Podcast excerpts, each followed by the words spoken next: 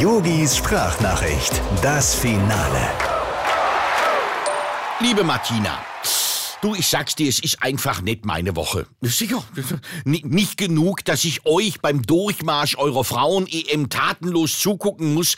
Jetzt kommt auch noch Jennifer Lopez daher und gräbt mir meine beste Werbequelle ab. Sicher, da wo ich mir jahrelang fingerdickte Nivea ins Gesicht gekloppt habe, da schmiert die J-Lo sich das Zeug jetzt einfach auf den Arsch und ich bin raus. Toll.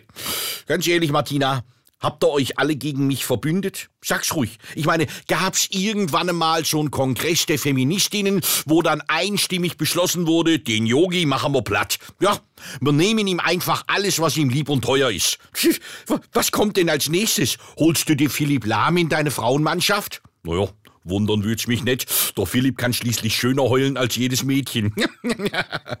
Ach, äh, Martina, und äh, was ist jetzt eigentlich? Darf ich bei eurem Halbfinale gegen Frankreich jetzt mit auf der Trainerbank oder nicht? Du, ich warte da immer noch auf deine Antwort. Keine Angst, ich will dir nicht reinreden. Aber du, der Oliver Bierhoff nimmt ja lieber den DFB-Präsi mit auf die Tribüne statt mich. Und da würde ich den beiden ganz gerne mal so einen kleinen Schrecken einjagen, wenn ich statt dir die erste Viertelstunde in der Coachingzone rumkeife. Lieben Gruß, dein Yogi. Ach, äh, Martina, eins noch. Ich drücke euch wirklich feste die Daumen. Ich sage mal so, adieu, les bleus. Yogis Sprachnachricht, das Finale.